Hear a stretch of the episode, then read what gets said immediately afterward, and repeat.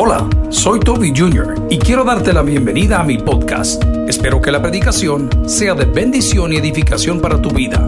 Comparte esta información con otros. Espero que disfrutes lo que Dios tiene para ti el día de hoy. Que Dios te bendiga. Quiero que abra la Biblia en el Evangelio de Juan capítulo 12, porque este es el día en que Jesús fue ungido en Betania. Estoy en el Evangelio de Juan, capítulo 12. Llame a la familia, llame a los amigos, porque estamos siendo bendecidos en este miércoles santo, recordando este pasaje maravilloso de la Escritura. Si ya llegó al versículo 1 del capítulo 12 del Evangelio de Juan, me dice un fuerte amén.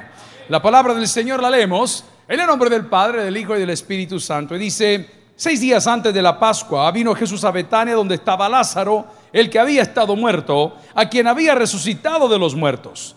Y le hicieron allí una cena. Marta servía y Lázaro era uno de los que estaban sentados a la mesa con él. Entonces María tomó una libra de perfume de nardo puro, de mucho precio, y ungió los pies de Jesús y los enjugó con sus cabellos. Y la casa se llenó del olor de aquel perfume. Cuatro. Y dijo uno de sus discípulos, Judas Iscariote, el hijo de Simón, el que había de entregarle, versículo 5, ¿por qué no fue este perfume vendido por 300 denarios y dado a los pobres? Pero dijo esto no porque cuidara de los pobres, sino porque era ladrón y teniendo la bolsa, sustraía de lo que se echaba en ella.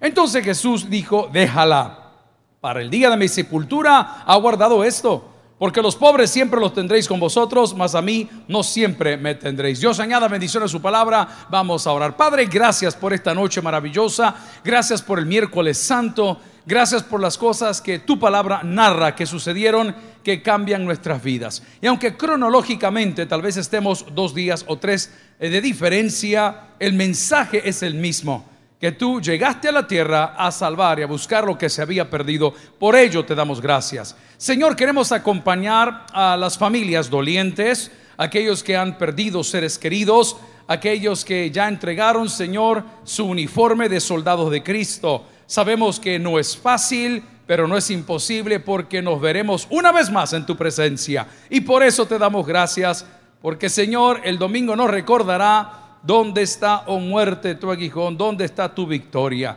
Gracias porque Cristo ha sido, es y será las primicias de la resurrección y luego nosotros, los que hemos creído en ti. Llena de fortaleza aquellos que están un poco deprimidos en casa pensando de dónde vendrá su socorro. Recuérdales que su socorro viene de lo alto Gracias Señor por este privilegio de celebrar 43 años en una nueva dimensión de esta tu iglesia, Tabernáculo Bíblico Bautista y todas sus iglesias amigas y filiales. Háblanos al corazón, en Cristo Jesús lo pedimos, la iglesia dice, amén. Pueden tomar sus asientos. ¿Cuántos tienen gozo el día de hoy? Les voy a contar que podemos tener gozo en la tormenta porque a mí me afligiría el no ver la tormenta. Cuando usted está volando hay cierto tipo de nubes y ciertas corrientes de aire que no se perciben. Hay nubes que por supuesto usted las ve, pero hay corrientes tan fuertes o, o, zamaquiones dentro del avión que usted no los puede predecir. Ni siquiera el radar que el avión tiene puede decir que usted va a tener una turbulencia, la palabra que buscaba. Y esa turbulencia es espontánea. A, a mí me aflige cuando estoy en la turbulencia, sí, pero me da gracia de saber que ninguna turbulencia es para siempre, como tampoco nuestro encierro será para siempre como tampoco nuestra enfermedad será para siempre. Lo que sí es para siempre es nuestro gozo y nuestra esperanza en Cristo. Dios añada bendición a su palabra. Amigos, el día de hoy hay un cambio de juego. Llegamos al capítulo 12 y encontramos a Jesús haciendo cosas insólitas. Cuando uno está a punto de morir, queridos, la vida cambia. Si a mí me dicen hoy, Toby, te quedan seis semanas de vida, yo quizás me dejo de venir. la, la vida cambia. Ya la perspectiva de mis hijos cambia la perspectiva de mi matrimonio cambia. La perspectiva de mis enemigos cambia. La perspectiva de mi dieta cambia, de mi cuidado personal cambia y en el caso del cristiano no puede cambiar para mal. Porque el ejemplo que tenemos de Jesús en esta última semana de vida sobre la faz de la tierra en su función de redentor nos dejó muchas cosas que aprender. En primer lugar podemos decir que él estaba recordando partiendo pan algo que estaba a punto de comenzar que es la Pascua, el Passover Amigos y hermanos, Semana Santa, si bien es cierto que nos pone un poco sentimentales, es un momento de celebrar a Cristo. ¿Por qué? Porque en Él nosotros fuimos redimidos. Amigo y hermano, ¿qué le puedo decir? En pocas palabras, Él te ha pagado el saldo en rojo de tu tarjeta de crédito, Él te ha pagado el saldo de rojo que tienes contra la ley, contra el gobierno, contra tus acreedores, contra tu pasada manera de vivir. Entonces, esta semana en lugar de ponerme a llorar, me tiene que dar gozo a pesar de estar guardado, a pesar de estar analizando lo que está pasando en el mundo, porque en Cristo yo he decretado mi libertad. Yo no tengo libertad sin Cristo. A mí me encanta la gente que dice mi cuerpo, mi templo. Mira, papá, al final de la historia fue Dios quien te lo prestó y a Él le va a volver a devolver, o, tu ser va a volver a sus manos. Pero no existe tal cosa. Y lo primero que veo es que el Señor estaba recordando y comenzando a celebrar algo que era la Pascua, el Passover. ¿Y de dónde viene eso? Amigos, de los testimonios del Antiguo Testamento, cuando el pueblo de Dios estaba esclavizado, maltratado y desesperado. A ver, tres cosas les dije. ¿Cómo estaba? Esclavizado, desesperado. ¿Y cómo? Y maltratado. Entonces, llegó el Passover. ¿Y qué había sucedido? Primero llegaron las plagas. Primero llegaron las plagas, fíjate bien, COVID-19, primero llegaron las plagas. ¿Y luego qué llegó? el decreto de libertad. Porque Dios va a romper ciertos vínculos y ciertos yugos que en los últimos 51 años de mi parte estaban ahí. Pero después del COVID-19 y estar encerrado en una casa y estar en una iglesia todo el día, esos yugos se van a ir rompiendo. ¿Por qué? Porque la palabra de Dios ha llegado a hacer eso en nosotros. A romper el yugo de la esclavitud. Pero, debo de ser honesto, al lado del milagro están las plagas. ¿Lo puede repetir conmigo? Al lado del milagro están las plagas. ¿Y cómo puede ser sano si no estaba enfermo? ¿Y cómo puede ser salvo si no estaba condenado? Entonces el mensaje de esta noche es precioso que Jesús dice, mire señores, cálmense. Aquí estoy yo una vez más, eh, voy, a, voy a recordar, ¿verdad? Porque fue una casa maravillosa donde se le quería, porque su amigo había sido muerto y él le había resucitado. O sea, Jesús tenía tiempo para estar en casa como estamos nosotros hoy. Jesús tenía tiempo para poder platicar con las personas como estamos platicando nosotros hoy referente a este miércoles santo. ¿Y qué sucede acá en, este, en esta porción de la Semana Mayor? El Señor se presenta y algo maravilloso está confirmando quién Él es. Y lo primero que dice la palabra, seis días antes de la Pascua vino Jesús a Betania, donde estaba Lázaro, el que había estado muerto. A todo lugar donde Dios llega, vivifica a aquellos que están ahí. ¿Alguien dice amén a eso? Amigo y hermano, te lo digo otra vez, estábamos muertos en mis delitos y pecados. ¿Y sabe qué es lo peor? No me doy cuenta. Miren, el pecado es como el mal aliento. Todo mundo lo nota, menos el que lo tiene. Así de grave es. Y muchas veces nos ha causado incomodidades tremendas a muchos. ¿Y cómo sucede eso? Nos vamos descuidando. No vamos a una limpieza de dientes o tenemos problemas estomacales y o el hígado me está dando problemas o infección en las encías o acumulación de sal. Ese es el pecado. El sarro no salió de hoy para mañana. Ese volado tomó tiempo. Porque te fuiste descuidando, dejaste de orar, te dejaste de congregar, dejaste de servir en un ministerio. Ojo, ya vamos a entrar en esa etapa. Y la acumulación de tus resentimientos te ha hecho que tú mismo rechaces al único que te puede ayudar. Hemos visto en esta semana en El Salvador, no sé cómo está el mundo por allá, a gente que la detuvieron y le hicieron botar la cerveza. A mí me dolió, hermano. Amén. ¿Ah? Agarraron al cipote y le dijo, botame a abrir y repetí conmigo, debo de estar en mi casa, debo de estar en mi casa, debo de estar en mi casa. A mí una gran sed que me dio el muchacho, pero aquí quiero llegar.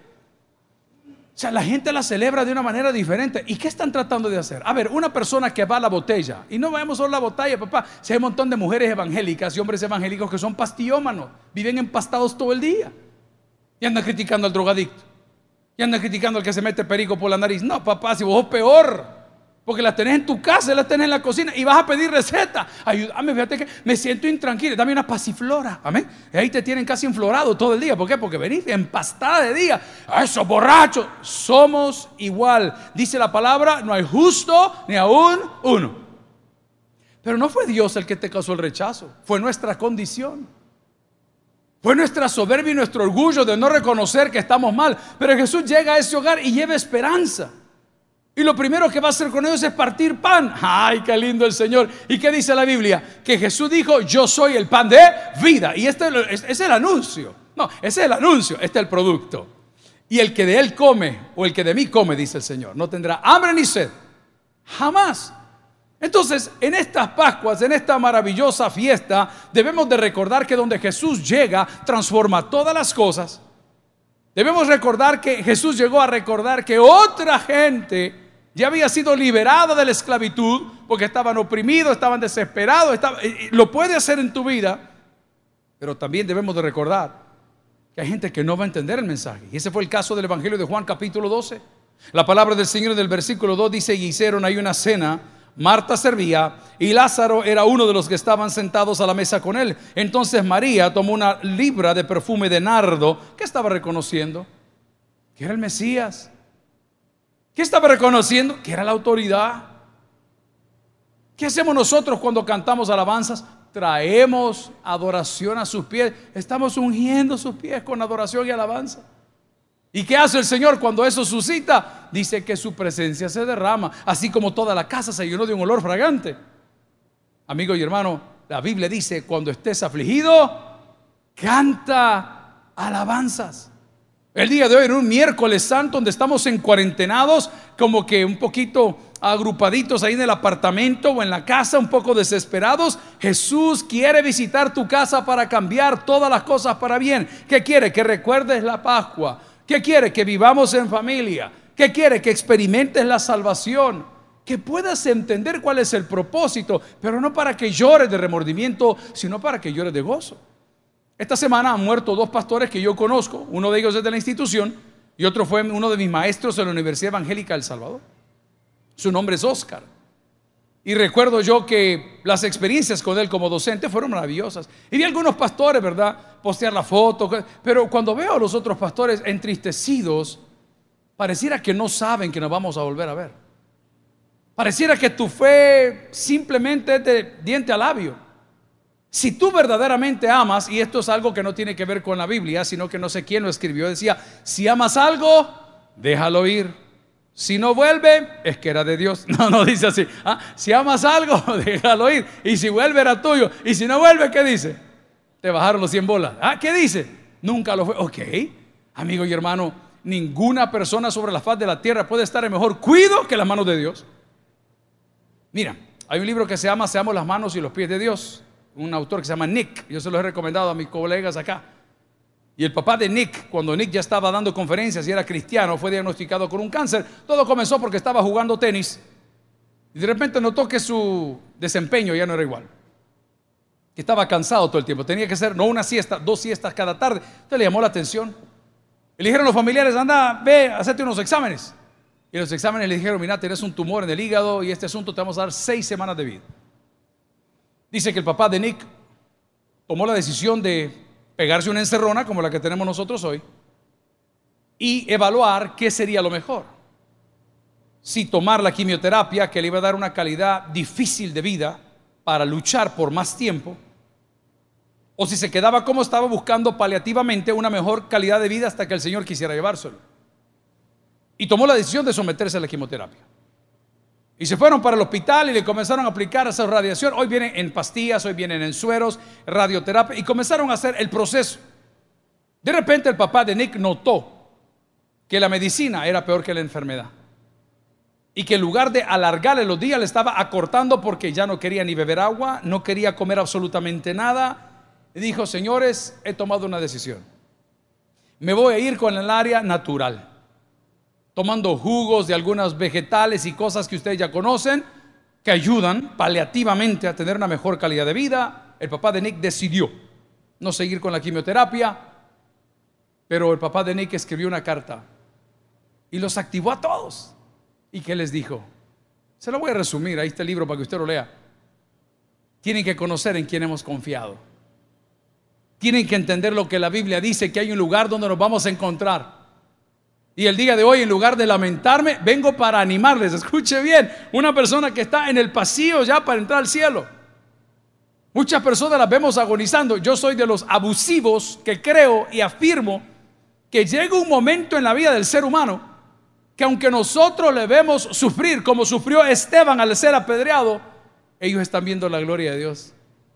Y usted lo puede probar con sus familiares y Dios ojalá nos dé ese privilegio a todos. Porque con esta enfermedad no se puede ni despedir, ni se pueden ir a los entierros. Pero finalmente, cuando terminó de escribir, a las semanas, el papá de Nick murió. Pero Nick decidió incluir en su publicación en el capítulo 10 del libro, en la última parte, las cartas de su papá. Y cuando usted comienza a leer las motivaciones que están ahí, son exactamente las mismas que Cristo lleva al Evangelio de Juan capítulo 12, cuando entra en una casa donde había resentimiento, donde había dolor, porque una se quedó fuera, otra se quedó adentro. Una puso una cosa y el otro dijo, ¿por qué le están dando eso si eso se puede dar a los pobres? Pero su interés era otro. Amigos y hermanos, cuando Dios llegue a tu vida, todo lo que sucedió en el pasado va a tener sentido. Y todo lo que viene en el futuro va a ser una oportunidad. La palabra del Señor dice en el versículo 3, entonces sentados a la mesa con él, dice la palabra de ese 3, perdón, entonces María tomó una libra de perfume de nardo puro, de mucho precio, y ungió los pies de Jesús. Y los que dije, y los enjugó con sus cabellos, y la casa se llenó del olor del perfume. Versículo 4. Y dijo uno de sus discípulos, Judas Iscariote, hijo de Simón, el que le había de entregar, ¿por qué no fue este perfume vendido por 300 denarios y dado a los pobres? Pero dijo esto no porque cuidara de los pobres, sino porque era ladrón y teniendo la bolsa, sustraía de lo que se echaba en ella. ¿Sabe que en la casa siempre hay un Judas? Aquí también hay varios. Quiero que vea a su alrededor, por favor, en el estudio de televisión. Pero no estoy queriendo ser grosero, estoy queriendo ponerlo a pensar. ¿Y quién es el que sustrae de la bolsa? El que te mata la fe. Una persona en la casa dice, hey, esto ya va a pasar. ¿Qué? ¿Qué va a pasar? Mire Europa, ¿cómo están? Ve? Mire España, ve. Mira New York, mira. Esos son países primermundistas. A mí que me da cólera. Mire, yo veo un montón de publicaciones de Twitter de personas que son muy conocedoras y, muy conocidas. Conocedoras y conocidas. Y solo porquerías hablan de nuestro país. Y, yo admiro a Guatemala, ponen ellos. Yo admiro a Estados Unidos. ¿Y por qué no admiras tu país? Semejante malinchista, huillo, desgraciado. Admira tu país, hombre. Sentiste orgulloso de quién sos. Y vos crees que porque decís que te gustan los gringos, gringos. Indio. Admira tu país. Ay, el sistema de salud. Si nosotros también tenemos seres, ¿vos crees que los médicos del seguro social son menos que los españoles? ¿Vos crees que los que están ahorita de primer impacto ahí, agarrando a los que están en la calle, los soldados, son inferiores a los soldados de los... Son seres humanos. Ese Judas. Ese Judas el que siempre está sustrayendo y no está sustrayendo de la bolsa porque quiere algo mejor para El Salvador. Está sustrayendo de la bolsa porque él le gusta ser el centro de atención. Eso es todo. Ese Judas. ¿Alguien tenía fe? Les quiero recordar que el perfume, según la historia en el Antiguo Testamento, se entregaba a una chica con, con dos propósitos. El día de su mayoría de edad y el día de su muerte. Entonces, esta chica, si está viendo el contexto, lo que había guardado para su despedida, por así decirlo, para su entierro, lo está compartiendo con el Señor. O sea, le está diciendo, mira, yo contigo tengo un mejor futuro. Está tomando algo que era muy suyo y, habla de un perfume de nardo y el nardo se da en ciertas montañas. Mira qué linda, busque nardo en Google, hoy que tiene tiempo en su teléfono, y va a ver dónde se produce y cuánto hubiese costado el perfume de nardo, que no es la enseñanza de hoy. No te voy a contar la historia, no te voy a hablar de Cristo.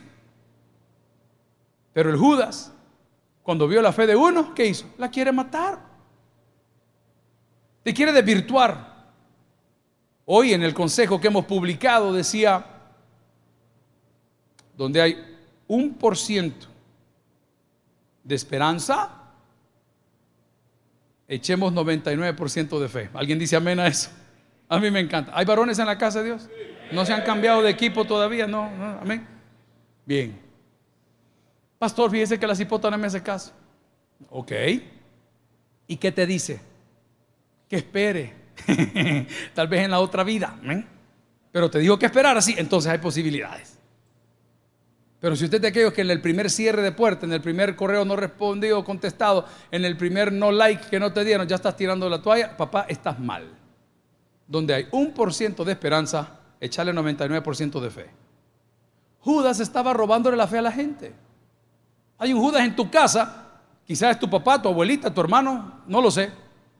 Que ustedes quieren leer la palabra. ¿Y para qué van a leer eso vos? Hoy estamos de vacaciones. Exacto. ¿Y para qué vas a cantar vos? Y ahorita, me, los pastores que vean de que sea, ahí está, ahí está, el matafé, el matafé. Sin embargo, el Señor con una suavidad y un conocimiento y un dominio del tema dice las siguientes palabras, versículo 4 y 5 del capítulo 12 de Juan. Y dijo uno de los discípulos, Judas Iscariote, hijo de Simón, el que había de entregar, ¿por qué no se vendió este perfume en 300 denarios y dado a los pobres? Seis. Pero dijo esto no porque cuidara de los pobres, sino porque era ladrón y teniendo la bolsa sustraía de lo que se echaba en ella. Siete. Aquí está Jesús. Entonces Jesús dijo, ¿qué le dijo? Déjala. Yo me recuerdo esa frase de mi hermana Patti porque yo era el menor de la casa cuando los tres primeros hermanos estamos siendo criados. Entonces, siempre el menor tiene una admiración por el mayor hasta después de los 50. ¿verdad? Entonces, siempre el menor quiere estar en el cuarto del mayor. Yo lo veo en mi casa. Tengo tres hijos, el mayor tiene su cuarto y le pone cosas. Y aunque se las haya robado los hermanos, los hermanos no le dicen nada. Pero yo le pregunto, ¿dónde están los muchachos en la noche? ¿Y dónde están? ¿Fumando marihuana? No, ¿dónde están los muchachos en la noche? Metidos en el cuarto del mayor. Y le digo, hijos, ¿y ustedes que no tienen cuarto? ¿Y ustedes que no tienen cama? No, pero ellos quieren estar con el tufito del mayor. Está bien, hermano Pati. Yo recuerdo que la hermana Pati siempre fue amante de los talcos. ¿Te acuerdas? Y mi papá la regañaba porque de hermana Pati salía como que era payaso. Todo, es que era todos los muebles. Muchachita, limpia. Pero era, son cosas como esas. Pero ¿por qué te estoy contando la historia? Porque la palabra del Señor en el 7 dice, déjenla. Cuando yo llegaba o fregaba o molestaba a mi hermano, me decía, déjame. Esa era la frase de ella, déjame, déjame. ¿Qué está diciendo el Señor? Hermano, si usted no tiene fe, no se preocupe, pero no arruine la fe de otros. No los arruine, hermano. Algo bueno tienen ellos. Yo esta mañana vi al padre Edwin Baños publicando que estaba comiendo torreja, como él está bien bonito, bien rellenito ahí en Metapán. Y, de vez en cuando nos vemos en algún programa y siempre lo saludo. Él es el encargado de la televisión y comunicaciones católica hoy. Y le están dando toda la mano que pueden. Ese de arriba abajo lo tienen al pobre de arriba abajo. Hoy estaba en, la cosa del canal 33. Buenísima persona. Y siempre cuando puedo, cuando fue lo de Metapán, le puse padre, estamos orando por usted. Otros me pusieron en mi tweet. Eh, ¿Por qué le dice padre? ¿Y cómo querés que le diga? Vos, hermano, esposa, ¿cómo querés que le diga? Pero un padre. Entonces le ponía padre, buen provecho, aquí, allá. Hermano, él y yo tenemos una amistad entre religiosos. Usted no tiene... ¿Y vos quién sos? Déjelo. Déjelo. Deje que el Señor haga su obra. Estas palabras de Jesús son serias, versículo 7. Y te voy a contar algo. No era una sugerencia, era una orden. Dice la palabra del Señor. Entonces Jesús dijo, déjala. Para el día de mi sepultura ha guardado esto perdí mi sepultura. Si él estaba muerto ahí, ¿qué le estaba diciendo? Porque de donde Dios llega siempre revela qué es lo que va a pasar. Te lo voy a poner más, más, fácil. La paga del pecado, ya es muerta, ya te lo reveló. No te lo tengo ni que contar. En este miércoles santo estás viendo a Jesús ser ungido en Betania, en la casa del amigo que había resucitado de los muertos. En esa casa estaba llena de gratitud, pero a pesar de ello, alguien tenía resentimiento. Alguien quería matar la fe al otro. Alguien tenía intereses mezquinos. Y la palabra nos está diciendo que las cosas estaban descontrolando porque todo el mundo quería adorarle, pero el matafé había dicho, no lo hagan, mejor denemos a los pobres. Pero Jesús tenía un propósito, como Dios tendrá un propósito en cada una de las cosas que están sucediendo hoy. Se nos ha preguntado a algunos predicadores y a muchos otros a través de redes sociales. Otros ponen sus cámaras de video y comienzan a augurar juicios y comienzan a declarar, híjole, yo, yo respeto todo eso, pero te voy a contar algo que aprendí de un predicador maravilloso de la palabra. Que aunque estemos a la mitad de un juicio, o estemos al principio del fin, o al fin del principio, yo voy a apelar a la misericordia de Dios. Ahí te lo dejo. Yo no sé si es un juicio, yo no sé, yo no soy Dios. Lo que sí sé es que la misma naturaleza, la conducta humana, el pecado del hombre, nos tiene a todos resguardados de una plaga que está fuera de control. Y es tan grave que no lo puedes ver. Como el día de hoy, estar pensando si usted muriera hoy, ¿a dónde iría? Usted me podrá decir a mí al cielo, como yo podré decir también al cielo, pero la Biblia dice otra cosa. Y dice que no todo el que le dice Señor, Señor entrará en el reino de los cielos, sino el que hace la voluntad del Padre. Entonces yo no quiero complicar la doctrina bautista, solo te voy a poner un pensamiento. Recibiste la salvación, estás siendo salvo y serás salvo. Ahí te la dejo. Recibiste la salvación, estás en el presente continuo siendo salvo y serás salvo. Ah, no, si yo oré allá en el 80 con el hermano ahí en el parque, yo oré con él. Ya estuvo, ya estoy sellado, yo, yo estoy tranquilo, estoy fichado para el final. Ajá. Cabal. Y no entrena. No, no, yo no entreno, mano. Y tú no vas ahí con la gente al campo de fútbol. No, no, yo tampoco voy. Y al estadio has ido el tiempo. No, no, no. Y te pones el uniforme. No, tampoco. Pero yo voy a jugar en la final. Ah, no te creo. Ah, no te creo. Y si no te convocan, ahí se las dejo. Busquen la Biblia. El pastor dijo, no, mi hermano, es mi pensamiento muy mío. A mí déjame tranquilo.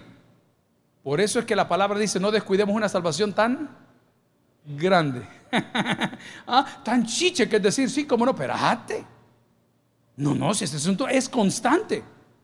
O sea, el Señor vive en un presente continuo. Por supuesto que ya te salvó, claro que sí. Pero en tu vida cronológica, ¿fuiste salvo? ¿Estás siendo salvo? Y serás salvo. Y no estoy tocando temas ni Mateo 24, tribulacionario. No, no, no. Estoy diciendo la obra salvífica de Cristo. Él ya la hizo, claro que sí. ¿Y tú? ¿Qué más dice la palabra referente a este tema? Por sus frutos lo conoceréis. Yo, hermano, por favor, sacuda su mente y su corazón. Porque Judas estaba bien cerca del Señor, pero bien lejos de Dios. Y estaba en la cena. Y en la reunión que vamos a ver en el tema del día de mañana, jueves, te vas a dar cuenta que estaba en el centro con el Sanedrín, con toda la autoridad, viendo por cuánto pisto entregaba el Señor. Ahí estaba Él, pero estaba lejos de Dios. Tú podrás estar cerca de una iglesia, cerca de tus padres cristianos, ups, cerca de una Biblia, cerca de un himnario. Puede ser el guitarrista del ministerio de alabanza, puede ser la voz líder del ministerio de alabanza, puede ser el camarógrafo que está ahora aquí en el estudio de televisión, puede ser el que administra la cafetería. Arrepiéntete, amén. Pero estar lejos de Dios y este sinvergüenza puede haber sido un mal instrumento para dar a conocer un mensaje perfecto y no ver la gloria de Dios. Amigo y hermano, en el capítulo 12 del versículo 7 dice, Jesús dijo, déjala para el día de mi sepultura guardado esto. Jesús le estaba diciendo, señores, ahorita cambio el pacto. ¿Qué pretende Dios con una cuarentena de este tipo? Que cambiemos nuestra manera de ser. Mire, ¿cuántos han comenzado a escarbar sus closets en estos últimos días? Se dieron cuenta que tenían calcetines que ni siquiera conocían de la Hello Kitty. Amén. Y se dieron cuenta también que allá en el fondo el había guardado, mira la foto de la boda. Amén. Todavía la tomaron con flash de carbón. Amén. Wow. Y comienza a ver las fotos de sus hijos. tantas cosas porque estamos tan afanosos. Y la Biblia dice, por nada estéis afanosos y hoy la comenzamos a descubrir. ¿Qué pretende Dios entonces? Hombre, que nos sentemos a partir pan. ¿Qué pretende Dios? Que recordemos de la Pascua primera y la Pascua segunda, que es Cristo. Y en este momento cambiaban las directrices. Ya no era el pacto por lo que hacían, ahora es el nuevo pacto en mi sangre, dice la palabra. Jesús les estaba diciendo a esta hora del día, mientras ellos comían, señores, yo vine a morir por por muchos, como dice la Biblia, no lo digo yo. Vine a morir por muchos. Y ¿saben qué? Al que a mí viene no le echo fuera, y el que a mí cree tendrá vida eterna, y todo lo que han visto no es para hacer milagros, y voy a tocar un tema un poco áspero, pero es verdad. Si tú notas el tipo de predicador que está promoviendo constantemente el dar dinero, el ofrendar a través de redes y traer tus cosas, como hemos visto en esta iglesia pasar algunos invitados que pasan canastos hasta para recoger anillos y escrituras de casas y esos eh, maratónicas que se avientan en la televisión pidiéndote hasta los lentes que tienes porque Dios te va a dar otros. Eh, ¿Por qué no les lees esta porción de Judas? Porque ellos lo están haciendo no para el reino. No, lo están haciendo porque sustraen de eso para ellos. Esa es la diferencia. ¿Es malo dar? No. ¿Es malo pedir? No, tampoco, hermano. Si no es malo pedir, si las iglesias así nos sostenemos, de las ofrendas de los hermanos. No, no es malo pedir. Lo que es malo es pedir de la manera equivocada o para la razón equivocada. Yo cuando leí este texto decía, Señor, si lo traemos hoy al siglo 21 nos vamos a dar cuenta que este zamaquión de cuarentena, este zamaquión de enfermedad, nos tiene a todos pensando qué está pasando. Dios quiere un cambio de juego, si puedo llamar juego. Dios quiere un cambio de corazón, pero no termina la historia ahí. Finalmente dice la palabra del Señor en el 7 y en el 8. Vamos al 8. 7 y 8. Entonces Jesús dijo, déjala porque el día de su ha esto. 8. Porque a los pobres siempre los tendréis con vosotros, mas a mí no siempre me tendréis. Recibí una llamada de un muchacho abatido. Los muchachos son inquietos. Me dice, pastor, necesito su ayuda. Ha pasado una emergencia. Ah, ¿qué fue lo que pasó? Es que fíjese que un familiar mío lo acaba de tener la policía y si usted le llama, me van a llevar a mí también, le digo yo, porque el presidente fue claro y dijo, tenga carro o tenga moto. Uy, dije yo, amén. Tenga carro o tenga moto, ande en bus o ande a pie, dijo, el que viola la cuarentena, lo vamos a llevar a los centros de retención. Fue bien claro, hermano. El hombre estaba diciendo eso en la pantalla y mi teléfono estaba sonando. Cuando termina la cadena nacional, pues agarró el teléfono y le marco, ¿qué pasó fulano? ¿Qué te puedo ayudar? No, que fíjese que un familiar mío acaba de salir a la tienda y lo detuvieron. Mira, le digo, pero si está ahí, tú estás ahí. Sí, me dice, pero ¿y cuál es el problema? Es que trae una cerveza. Me dijo, ah, me acordé del del video. Ese es el del video, bicho borracho. y fuera. Llame usted, me dijo, para que lo dejen ir. Ah, si me traes la birria, le dije yo, amén. Yo no. Te voy a contar una cosa. Cuando la ira de Dios se encienda, y oremos que eso no suceda en nuestro tiempo.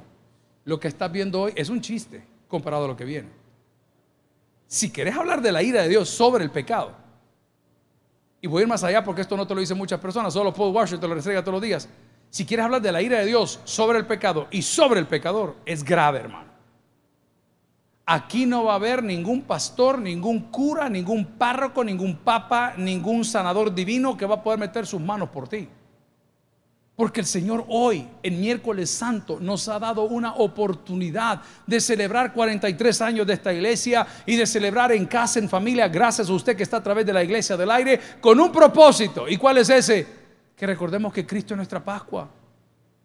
Que recordemos que en Él hay perdón esta chica no entendió y fue a agarrar lo mejor que tenía, su perfume para el día de su muerte, y lo derramó y se humilló. Te quiero contar que el cabello en la costumbre judía, en la tradición judía, es la belleza de la mujer. Ninguna mujer judía practicante se descubre el cabello ante ningún hombre, solamente de su marido. Ninguna mujer judía se corta el cabello, a no ser ese día que se comprometen y se casan. Pero el cabello es la belleza de la mujer judía. Esa es la práctica hasta el día de hoy. Ortodoxos. No, yo conozco una judía, no, es una judía. Ese es israelí, son dos cosas diferentes. Pero voy al punto. No solo entregó lo que tenía, que era el perfume, sino que se humilló de tal manera por reconocer lo que Dios era en su vida. Amigo y hermano, te tengo una noticia. Si tú reconoces hoy quién Dios es en tu vida, las cosas van a cambiar para bien. Pero este miércoles de la Semana Mayor, donde Jesús es ungido en Betania, donde Judas comienza su trama para traicionar a Jesús, donde en la casa de Lázaro se partía pan, no puedes olvidar cuál es el propósito que Dios tiene para ti. La palabra que más me aflige de esta porción de la Biblia es donde dice, porque a los pobres siempre los tendréis con vosotros, mas a mí no siempre me tendréis. ¿Sabes por qué? Porque la pobreza de espíritu es algo que muchos llevamos dentro hoy. Esa incapacidad de por ver en Dios y de poder ver a Dios, es mucho lo llevamos dentro. Amigo y hermano de algo puedes estar seguro. Que si el día de hoy en casa, en cuarentena, a pesar de todo lo que está sucediendo, tú permites que ahora Jesús te unja a ti, aunque estés muerto, vivirás. Aunque vayas caminando por valle de sombra de muerte, no vas a temer ni vamos a temer a alguno. ¿Por qué? Porque su vara y su callado nos infundirán aliento. Te invito el día de hoy a que puedas entender el propósito de Semana Santa. No para que te pongas llorón, no para que te sientas solo, sino para que agradezcas la obra salvífica de Cristo, que no le importó dejar su trono de gloria, quien no tomó esto como algo a que aferrarse, sino que vino y caminó entre nosotros tomando forma de siervo. Y estando en forma de siervo, se humilló a lo sumo llegando a la muerte. Y no solamente a cualquier muerte, a la muerte de cruz. ¿Te preguntas por qué? Para que todo aquel que en él cree no se pierda, más tenga vida eterna. Finalmente la lección del Evangelio de Juan capítulo 12, versículos de 1 al 8, nos dice que en tu misma casa habrá un Judas, el matafe, Habrá una indiferente, que es Marta la que estaba separada por ahí. Estaba la otra que derramó el perfume, o cronológicamente al revés. Siempre van a haber personajes y personas, pero Dios te está dando la oportunidad a ti. Este es el momento de no voltear a ver ni a derecha ni a izquierda. Este es el momento de ver a Dios cara a cara e invitarle a ser tu Señor y tu Salvador. Cerramos esta meditación de este miércoles santo recordando que a cualquier situación Jesús es la solución. El que tienes por el que oiga, vamos a orar al Señor. Gracias por haber escuchado el podcast de hoy. Quiero recordarte que a lo largo de la semana habrá mucho más material para ti. Recuerda, invita a Jesús a tu corazón. A cualquier situación, Jesús es la solución. Prueba Jesús. Si no te funciona, te devolvemos tus pecados. Muchas gracias y hasta la próxima.